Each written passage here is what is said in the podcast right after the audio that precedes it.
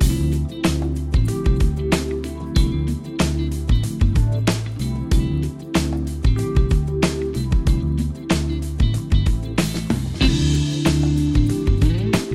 マシンのグッドナイトパパ。この番組では年齢さまざまな子供を持つパパとナビゲーターのコマシンが毎回テーマに沿って対談を繰り広げていきます。子育てを通じて学ぶこと。妻には言えない本音。社会との関わり方などここでしか聞けない話が盛りだくさんです。それでは今回の対談をお楽しみください。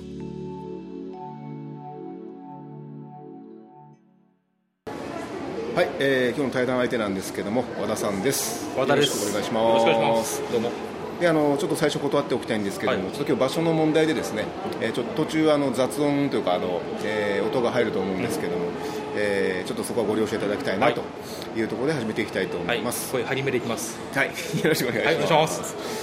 であの和田さんの、えーと私なんですけどまああの、まあ、友達というか長いよね結構ね。長いですね。であの、まあ、グループがあってでそこのメンバーで、えーキャンプ行ったりとか、はいえーまあ、普通に飲み会もしてるんですけど、その中で会っている中でですねあんまりこうやって家族とか、まあ、子供のこととかっていうのはあんまり話す感じではないね。なくていつもあのバカ話しながら楽しかったねわーキャーで。うん。大体黒小島で 悪い話ばっかりしてるから。そうです。ね家族はちょっとねなかなかはいはい、だったんですけどで、まあえーまあ、キャンプですね。特に一泊するときには、まあ、長い夜を過ごすのででそこでお互いの子供連れてきたりとか中で、まあ、話しててですねでちょっと改めて和田さんとはゆっくり話したいなということでですね。で和田さんとこの息子さんあ、まあ、息子さんですけど、えーとまあ、34歳のようなイメージがあったんですけどもなんかあれから結構経って。6歳。6歳です。えーで今が、まあえー、と7月なので、えーまあ、来来年ですか？来来年小学4月から小学校。あ小学校ですか最近どうですか？あのやんちゃぶりが増してるとか。どうだろうね。なんだろう。やっぱ自分に似てくるよねだんだん。嫌なところが。あ嫌なところが。嫌なところに似てくる、うん。あー。具体的にそうどういうところで、ねなんだろうな。人懐っこいのに寂しい。人人懐っこいのにはい。なんだろうな恥ずかしがり屋とか、うんはい。あと構ってほしいのになんか構ってほしくないふりするとか。なんかそういうのがはいはいねちらほら見えてきてて。やっぱり似てるわと思ってそれはいいですね。そういう光景見るとなんかちょっと恥ずかしくもありああなんかうん。俺っぽいなみたいな。そうね。はい怖いよねやっぱり。わこんなあーやっぱ似る子供ってこうなるんだっていう。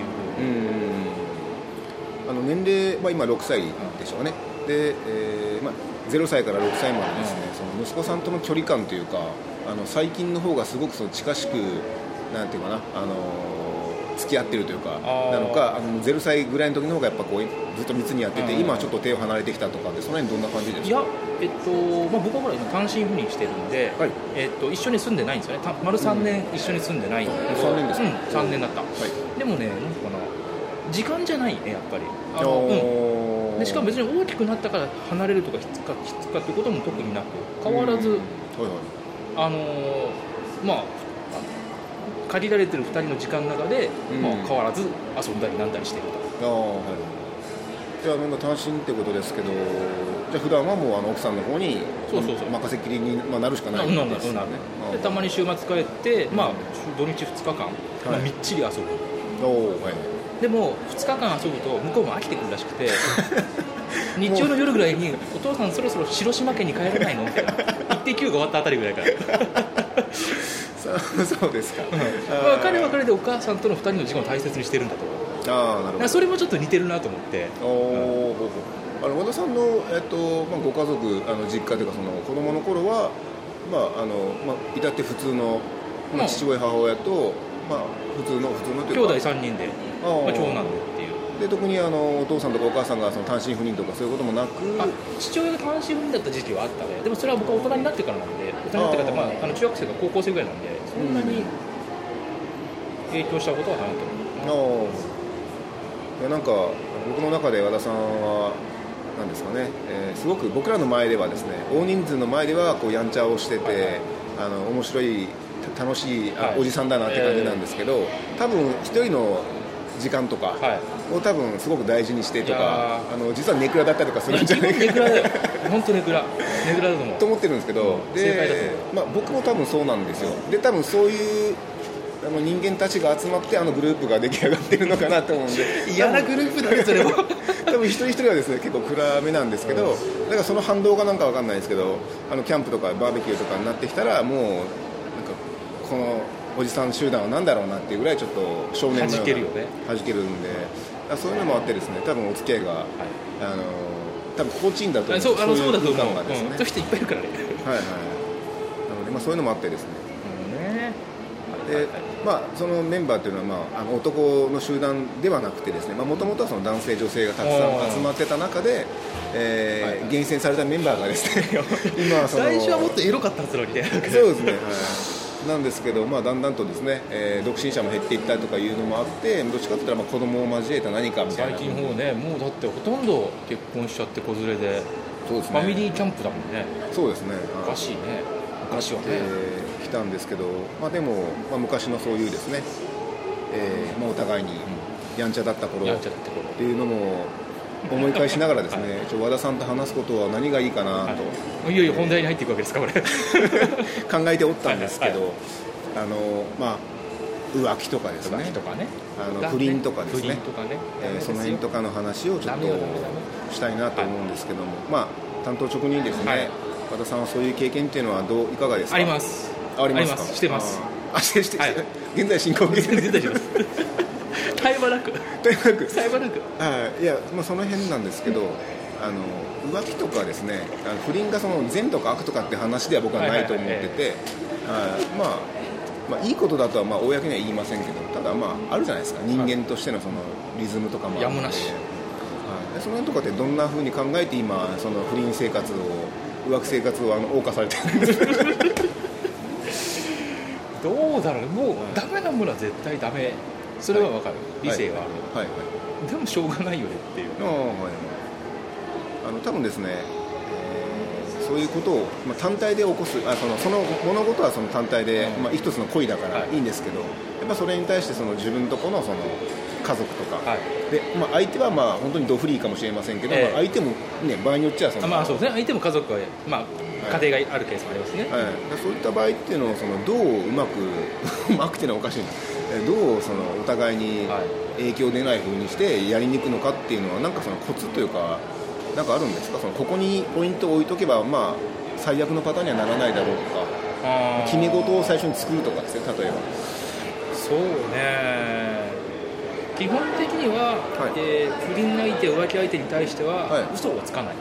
おおはいはいだから結だから結婚しているとか、あはい。子供がいるとか、うんはい。ああだこうだっていう嘘はつかないです。はい。そこでちょっと細かい嘘をつくと何かの時に取り繕ったりして嘘を嘘に嘘を重ねていくようなことになってはいはいだんだん面倒くさくなってそこからだんだんボロが出てくるんで。はいはいで例えばその、まあ、来週今度の土曜日に会いたいって言われた時にうん。不倫相手からね、いや、はい。ごめんあの今度の土曜日は家族となんか行かなきゃいけないんで行けないですってきっぱり言うはい。それ嘘ついてるとほらちょっとごまかさなきゃいけなくなって、うん。その土曜日にその電話かかってきたりとか面倒くさくなったりとかするんあーではい。それははっきり。だから土曜日は電話かけてこないではい。家族の時間なんで。ああじゃああれですねそのまあその相手は、まあ、浮気とかその、まあ、本命じゃない方かもしれないですけど、嘘をつかない。ちゃんと真摯に対応するっていうことでそれ以上こじれないというか、で家族には全力で嘘をつくほうほうほうでもその嘘も多分善とか悪じゃなくてあれなんですね多分そのちゃんとするためには、もうその嘘はもうしょうがない。しょうがない、しょうがない。そのあのなんですかね浮気とか不倫っていうのはその単身不倫だからっていうことは関係してますか？関係してないのあんまり。もともとそう。もともとそう。そういうもんだったとあのこのラジオで評価を落として大丈夫ですか？さあ まああの僕とかその周りの方はですね、あのあやっぱりかっていう。あの結果に行き着くと思うんですけど、まあ、これを聞いた方であの小島さんの知り合いのえ和田さんって方はそういう方なんだと。い。やでもねなんでこれを話そうかと思ったかというと、はいはい。最近ねそういう不倫や浮気をしたいっていう願望がだんだん薄くなってきておおはい。ぱ年取ったんだろうね。あでももうそろそろ引退かなと思って。ちょっとさ引退の前にはい。記録を残しておこうっていう気も、あありがとうございます。このラジオその場に使っていただいてありでがとうございます。これを持って僕はもうやめます。みたいなあいいですね。でもそういうなんか記録を残すっていうのはいいですよね。なんかね。はい。いやなんか、えーまあで、まあ、我々男性なので、まあ、こういう話を堂々としてますけど、はい。多分女性がするとまあ、多分女性できないですよね多分ね。こういう話すると、うん。あのちょっとなんか影響が出るというかまあそどどうですかね？男と女の違いみたいな、うんどうだ。気にしない人もいるんじゃない？ああ、うん。全然、はい、私もまあ気にしてるもしないので女性がそういう話してたら、おおこの2人すげえチャレンジなことをやってんなって思いますけど。なんかねあの男と女の浮気みたいなところで僕一個嫌いなちょっとあの話があってですね、浮気を仕返してやったっていう。ああなるほどね。あのはいはいはいはいなんかそういう種族がいるわけですね、えはい。で僕その浮気を仕返してやったの意味が分かんなくて。はい、でそれまあ女性から言われたことなんですけど、でななんか飲み会で、えーまあ、彼氏の話になってですね、う彼氏がいて浮気されたんだ、うで私浮気仕返してやったんだって聞いた時にあの僕もそいつのこと大嫌いになったんですけどね。あのそういう考え自体が僕の中でちょっともうよく分かんなくて、はいはいはい。あのなんていうのかな浮気したからされ,、まあ、されたからこう返すっていうのはなんかちょっと違うのかなと思ってて、かまあ、感覚的なもんですよ。あのでその浮気をなんだろうなその女の子と浮気をした男、うんうん。えーからすればもうラッキーなんですよね,、うんあのね彼氏に浮気されたからってちょっとあの悲劇のヒロイン的になってる子がいて、うもうなんやったらもう体をオープンにしてるわけですよね、それをあありがとうございますと。うん。この度はと。お互い様じゃんって だからあのラッキーと思ってるだけなんで男としたら、だからそれで仕返してやったっつって。でその仕返した後にその君の気持ちは晴れたんですか？って思った時になんかちょっと浅はかだなと思って。それで男が傷つくと思ったら大きな間違い大きな間違いで。喜ぶだけよねラッキーですよ、はい、そこをちょっと勘違いしてるので。いいよね。あのその子いいね。ちょっと教えて紹介して もうあの結構10年以上前なんでもうそこそこのあのごあのご年齢がですね。大丈夫大丈夫。俺そこ気にしないから。そういうのがあって、はいで僕もですねあの、まあ、だいぶ前の話すればですね浮気を浮気されたというか、まあ、遠距離だったんですけど、でまあ、僕がなんか優しくしてなかったんでしょうね、でそれが寂しくてはい。浮気をしましたと、はいはいはいで浮気をしたっていう電話があったんですよ、でその電話の横にはその浮気したその相手の男がいたんですよ。はい、ほでなんか、まあ僕にねこうごめんなさいって言われたんで、いやいやごめんなさいはいいんだけどって、うんでこの電話何なの？って。うほうほう。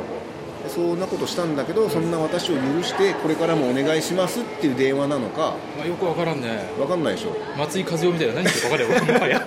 もはや。あなたはどうしたいの？ってすごく最近の話ですけどそういうのがあったんですよ、であのさっき僕が話した浮気仕返してやったっていう女と多分精神構造は近いんじゃないかなって僕の中では思ってるんですけどあのなんていうんですかね。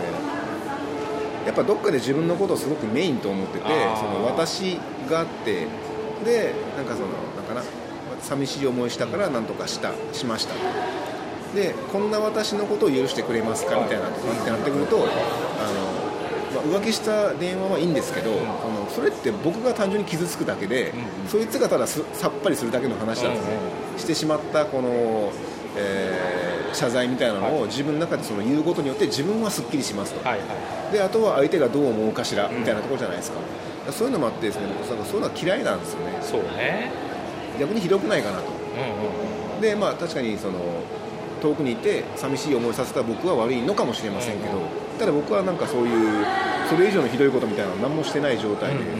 まあ、急に電話かかってきてですね、はい。で、まあ、ちょっとしばらくしたらその男に電話を代わりやがってですねその場で。ええはい。なんかすごいいいね新いいね新しいね新しいです。これ私の浮気相手なんですね はいっつって浮気相手ですって。いやであのでなんかなと思ったら、その男曰くその、まあ、なんなんちゃんのことを寂しい思いさせんなこの野郎と、はあでお前でお前ひどいじゃねえかっていう話なんですけど、うん。でその時はそのジョージがあったことはまだ話す前ですよ。あだからその寂しい思いさせたお前が悪いって言われたんでああそうかそうかって。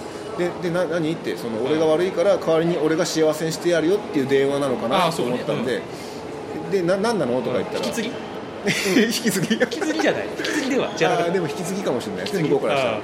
僕前任者ですね 急に出に行くであそっかってで,、まあ、でも今お前と話しても多分結果出ないからちょっと彼女にまた変わってくれって話をして、で、まあ、変わって、まあ、その場は終わったんですけどで聞いたらもうその段階でもうすでに上司が起きていたと、はい、じゃあこの電話でなおさら何なのってはいはい。引き継ぎ完了かと。引き継ぎ完了。でもうね 一応ちゃんと引き継ぎましたよ。お預かりしましたよ。よですよ。ね、うん。で僕は遠くにいるわけですから何なんだろうなと思って。だからそういうなんか女性の何ていうのかな結局なんか自分可愛いからそういう発言とかそういうことになっちゃうのかな。悪いのはあんたよってのを一応念押ししたかったんだね。念押しした上でで、まあ、一応もう行動が起きてしまったんだけど、そんな私を許しますかとかもう一回私をみたいな話になってくると僕の中でもそんなにもう僕はそのできてないので、あのいやいやもういいよと。あの、ひ人として冷たくないって。そそのこの仕打ちって、はいはい。えそれ彼女としては正解は何だったの、そこ全力で小島君に謝ってほしかったわけ？それとも普通は普通かもんですがよろしくお願いしますって彼氏にこう爽やかに渡した方がよかったのかいやいやあの彼女はあのなんかな僕にいやそういうことがあったかもしれないんだけど、やっぱ俺がごめんねと。あ一言謝罪が欲しかった謝罪してなんやったらもう一回そのやり直そう的なのが欲しかったんじゃないかっていう、まあ、あの共通の友達の話とかも聞くとそうらしいんですけど。えでそうなって小島君とその彼女でやり直すことになった場合そこにいた男子はどうなの？なんでしょうね。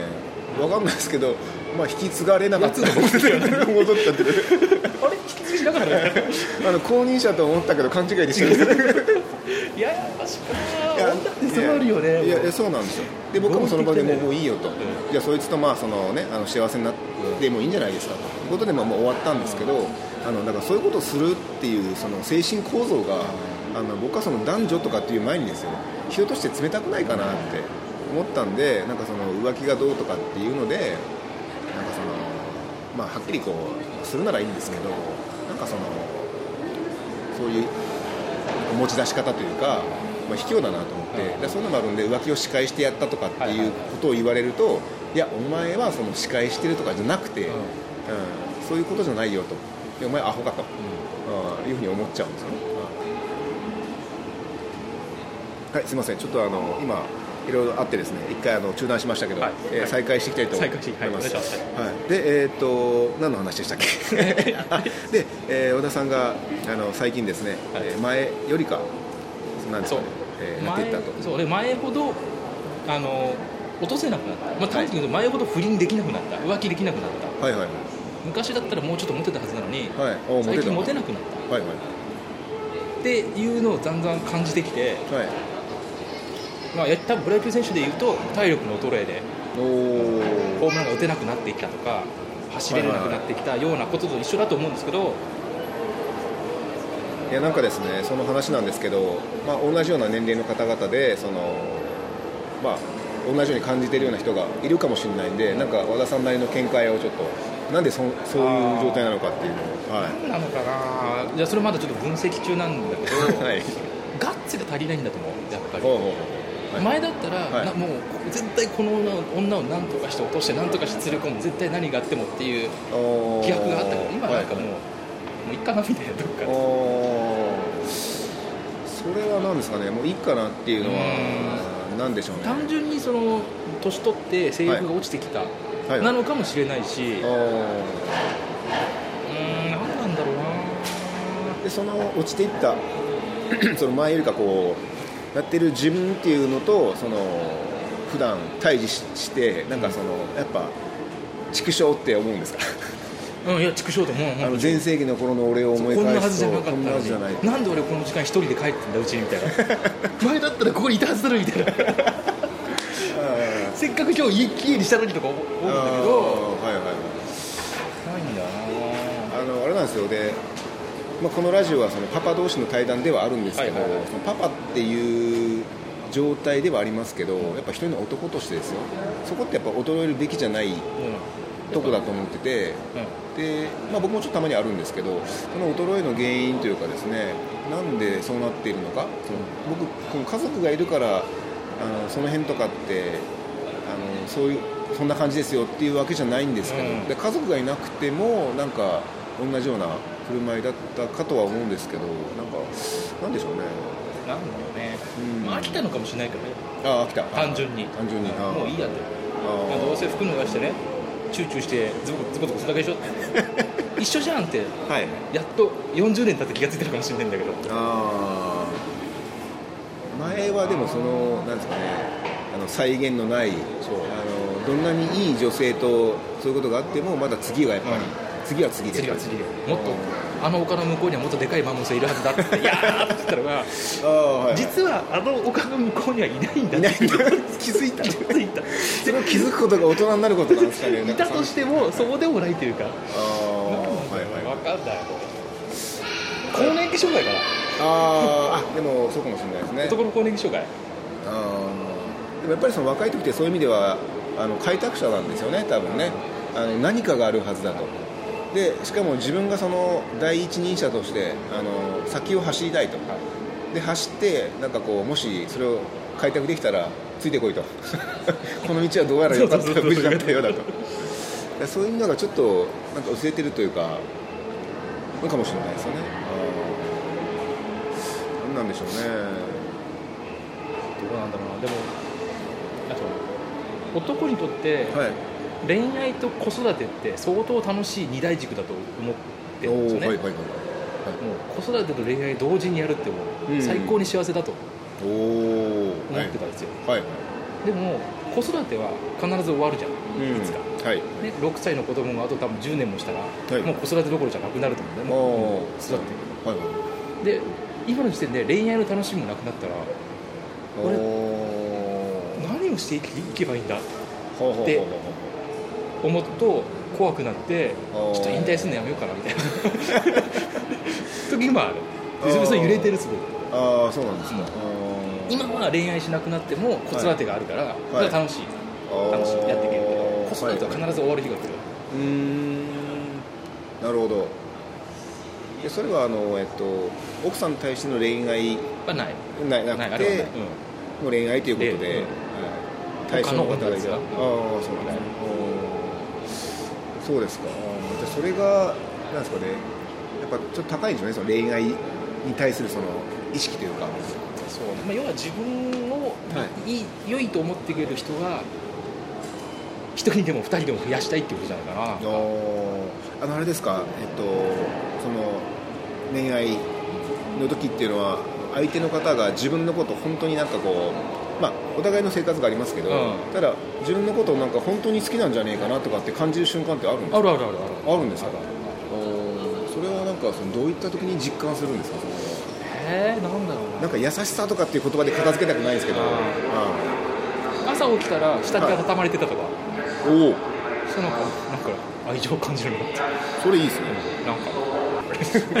そもそも、あすいませんあのちょっとはいでえまあ、下着が畳まれてると。下着が畳まれてると。しかももういないっていうね。ああおーはいはいはい。なんかのなんか映画とかなんか。そうそう。おいいやつ、ーあそれはなんかでもいいですね、そうそうそう。おおなんだろう。それはあれですかその今までの数回あってっていうか積み重ねの中で和田さんって人を信頼したりとかなんだろうな、まあそういうのがあったからだってそこまでしないでしょ普通、まあね。まあその人今なんだけどね。それ割と先週の話だけど。ああそうですか。ごちそうさまです。いやいやとかです多分目的が一致したんだと思う。いいじゃん、まあ、一晩なんか楽しく飲んでなんとなくその気になったらなんだかうちに行って、うん。やることやってとっとと帰ると、のでもそのいるようですよ。そういうふうにやってで去っていってるっていうのはやっぱなんかそれはなんかね。あでもそれってあれですよねそのなんかな恋愛事とかっていうか、まあ、人としてああそうかもしれない。のなんか優しさというか、うん。そのベースのあのそこまでするっていうことがその人の中の一個のセットかもしれないですよね、あー。やってることはひどいで昆虫症だからね。ああそうですね。なんだろうな。そういうのはちょっといいなと思うあー。えだからなんかそう最初ちょっと話したんですけどその不倫とかその浮気とかがその善とか悪とかって話は僕はないなと思っててでそれを善とか悪とかで片付ける方が僕の中でちょっとなんか健全じゃないというか、なんかななんだろうなそこってやっぱまた変な感情が生まれてくるから、うんあと憎悪とかが出てくるじゃないですか,、はいだからそういうことじゃないんだよなって思っててですね。ピュアな人間同士が見れるよねなんか。あすごい。ですね。そうですよね、なんかそれはななんだろうな。ぱあってですねだからなんか、まあ、飲み会の場でもいいんですけど、男女が集う場でですねあのどこまでが浮気かとか、はいはいよく言うじゃないですか、ね。どこどこまで許せるかみたいな、うんうんあのそのことを話してる時点で、もうなんかもう痛いなと思って、なんかいやどっから許せるってじゃあその具体的に言おうかとか言って、うん。じゃあ A, A の こうしてとか B のじゃああの下まで手が伸びてねとかっていう話して どこでその人がストップストップって言うのかなと思って具体的に話してもいいよと。でもそういう人に限って具体的に話そうとすると話したがらないんですよ。ああそうね。だからなんか机上の空論だなと思って、なんか僕はちょっとなんか嫌なんですよね。うん。で個人的な考えを言うとどこまでが浮気かって言われたら、はい。僕も出会ったら浮気だと思ってるんで、すごいね。あの A とか B とかもう茶番なんですよあんなこと言われても、はいもう出会ったら浮気なんですよ。だって浮気とかその、ね、あの本命の誰かっていうのを思うんだったらまずそういう場に行かないし、ああの異性が来るっていう時点でまず自分の中でも止めますよね、はいはいはいはい。僕はそんなことしないですけどただ出会ったら浮気だと思ってるので、うん。その A とか B とかって言ってんなよってそうね。いう話なんですよ。それはすごいね。原理主義的ななんかすごいね。ななんでそのなんだろうな。じゃあねってそのじゃあここまでは許せるってその許せるのラインって何だと、はいはいはい。その下着にね手をかけて脱がそうとしました。と、うでも何かの事情で止まりましたと、はい。許せるのかと。じゃあ許せる許せないその,、はいはい。そのラインは何なんだと、ことが起きなかったからかと。でも下着に手をかけたってことはもう気持ちはあったんだろう。と、その気持ちが許せなくないかお前。っていう話をあの具体的に突っ込んでいったらですよ、はいはいはい。もうもう相当手前でも許せないはずなんですよ。そうね。気持ちが起きてる時点で。れでいくともう出会った時点ででしょ、僕それにかんを思ってもう出会った出会ったら浮気だと、あいう話をしてるんですよ、あだからなんかそういうなんていうのかなラインを引こうとするやつとかって僕はちょっとなんかずれてるなと思っててはいはい。あ逆にそのそこで答えを出そうとは思ってないんだと思うんですよ。多分その人って。そういう話題をしてああ楽しかった、まあネタとしては面白いからね。面白い。人それぞれ違うし。違いますよね、でもなんかそういう振ってきた以上はですよ。もう最後まで行こうぜっていうのが僕の考えなのであのなんかなあなあの答えで終わるぐらいだったら具体的に突っ込んでじゃあお前どこが本当にお前のラインなんだよっていうのを聞きたいんですよ。試したろかっつって。試したろうかっつって。試したろかっつって。でその女性の赤裸々な部分をですねこうこうほじくり出して、うん、でどうだお前気持ち悪くなっただろうって。じゃあなっつって。黒 小島だ。そうそう黒小島。僕そういうことを根にも、はい。あの根っこはそういうな人間なのでだこういう場だったりとかあの語り合う時間って僕こういう話しかしないじゃないですか、うん。黒小島出るじゃないですか、黒小島出るね。うんでそれでいいと思ってるので多分茶番嫌いなんですよね。しかし小島君の動きも不倫もしたことないってちょっと予想予想外というかあそうですか。どうなんだろう、うん、ちょっと納得できない。でもでもそのさっきのあの、えっと、僕の言う浮気のラインで言うと浮気はたくさんしてますね。あの出会ってますから、それはいい別に そんな話じゃないです。か本当うざいわ。なんですけど、まあ、そういうなんですかね世間でいう関係を持ったかと言われたら僕はちょっとそういうのがないので。あじゃあこれ奥さん聞くんだ。あ聞きますね。あじゃあそれいいよね。しょうがないね。え それはしょうがないね。あまあまあしょうがないですね そうですね、はい。えまあまあ、まあでもなんかそういうなんか自分の中のあの恋愛観、えーいいのかな。そういうのは、まあ、そういうとこで持ってますのでなんか、うん、なんだろうな。清いとかなんか綺麗な話聞くと場所イラッとするんですよね。あはい。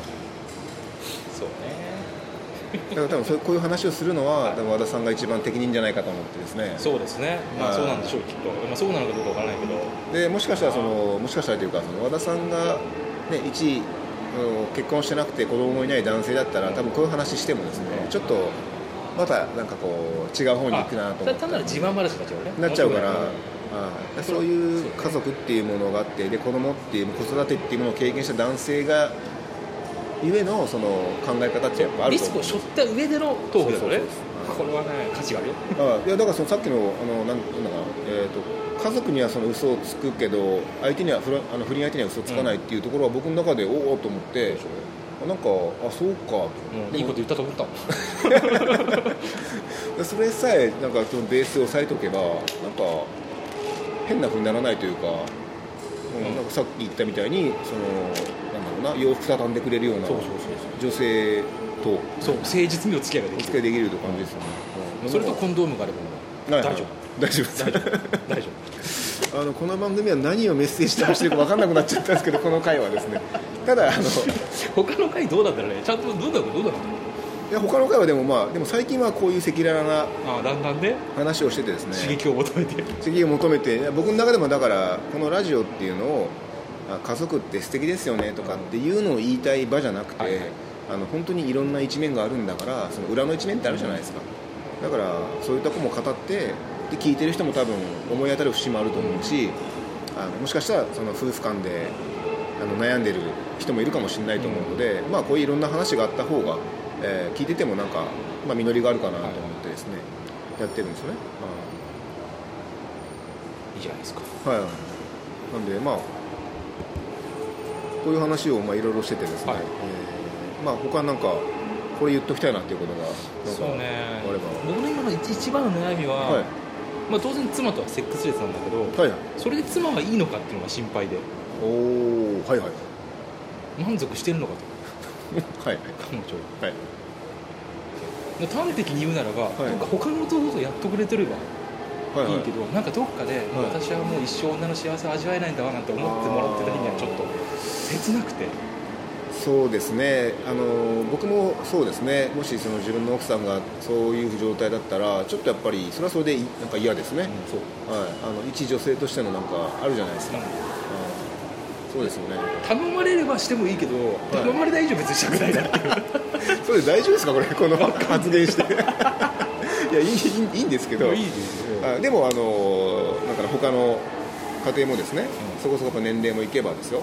そういう状態にあるじゃないですか、で僕はそのセックスレスが悪いとは全然思ってなくて、その一個の形だしなんかねそれをなんかないことがまたダメとか,、ん。なんか悪いことみたいに思ってる人もまあなんか話聞いたらいるんですけど、別にそんなこと、まあ、どうでもいいじゃないけどでもそんなに優先度高い問題なんですかって僕は、まあ、思う側なんでそれ結構なんかなあのそれをしないことによっても男性女性としてのお互いがまあちょっとなんか終わってるじゃないんですけど、なんか心配してる方がいるので、まあ、それはそれで別になくてもなないでいいんじゃないかと。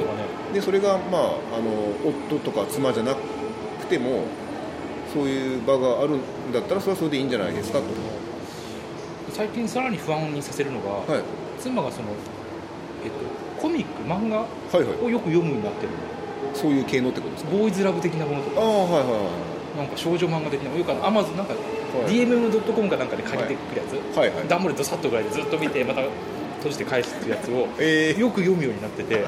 これはなんで一級不満なのかそれとももう何なんだろはいうはいはいはい、と思ってもうう怖くて。ん、それは、えっと、前はそういうのなか今った。全くなかっおおたどういう心境の変化があったか分か何より彼女がそれで幸せなのが全然全く構わなくて、いはい。まあこんなこと言っちゃう今更何言ってるって話だけど構わないんだけど 何かですごく不幸になってたら申し訳ないなと思って。あーでもねそのボーイズがラブですか、そういう系のやつって多分女の子って中学時代とか見てたんじゃないですかね。あー。だからその頃にまた戻ってるとかって感覚かもしれないですね。おおであれって純愛でしょ？多分一人の女の子があの異性に対して恋心っていうのが芽生えてそれに気づく自分がいて純な気持ちで恋するってことでしょ？多分ね。だだそれに戻っていってるのかもしれないしだからもしかしたらそこにはその大人のエロみたいなやつとかがない純なそうね。でそれをもしかしたらその、まあ、和田さんとじゃないかもしれないけどうん違う男性とそういうピュアな何かっていうのを求めてるのかもしれないですね、うん。まあ、それはそれでまあ一個のあり方で、はいまあね。はい、あでそれが一応心配ということですか？心配ですねあだから一応漫画のタイトルはい。を覚えておいて、ーはい。後で会社に行って女性に聞いてますなんか「恋する熱帯魚」っていう本読んでてあれなんだろうって「あそれ大丈夫っすよ」みたいな。ああそれならまだ大丈夫だと思いますよ。よく中学生見る本ですよとか。あそうか大丈夫なんだって確認してます。あーでも今のはなんかちょっとあれですね。僕ももしかしたら、まあ、奥さんなり近くの、ね、身近な女の子知り合いの女の子とかがそういうなんか今傾向にあったら、ね、もしかしたらそういう状態が女の子訪れるのかもしれないですね。ね。一周回ってですよ。睡魔前も知った後に、まあ、子育てもちょっとまあやりながらそういう純な、本当に少女としてのになんか戻るっていう時期があるのかもしれないですね。まあなんか面白いですね。そんな悩みがありますよ。あ悩みですか？うん。一番悩みですよ。大丈夫か俺。いやなんかあのですね結構ガンガンイケイケどんどんな和田さんと思ったんですけど、まあ、最後にはそういった、まあ、和田さんなりの悩みがあるというところほろりネタもね。ほろりネタもちょっと出たんでなんか中和された感じが するので。最終的にはいい人じゃないかみたいな。あそれ作戦じゃないですかなんかそれで話もいろいろとしててでまあぼちぼちしてたらですね、なんかお時間がやってきたということなので、はい、あの今日はこの辺りであの終わりたいなとありがとうございました。また第2弾お待ちしております。あですね、はい、じゃあすみません。今日はどうも。ありがとうございました。ありがとうございました。ます。コマシンのグッドナイトパパ。今回の対談はいかがだったでしょうか？異性のことについてパパ同士が対談するというのもなかなか面白いなと改めて思いました。ではまた来週お会いしましょう。おやすみなさい。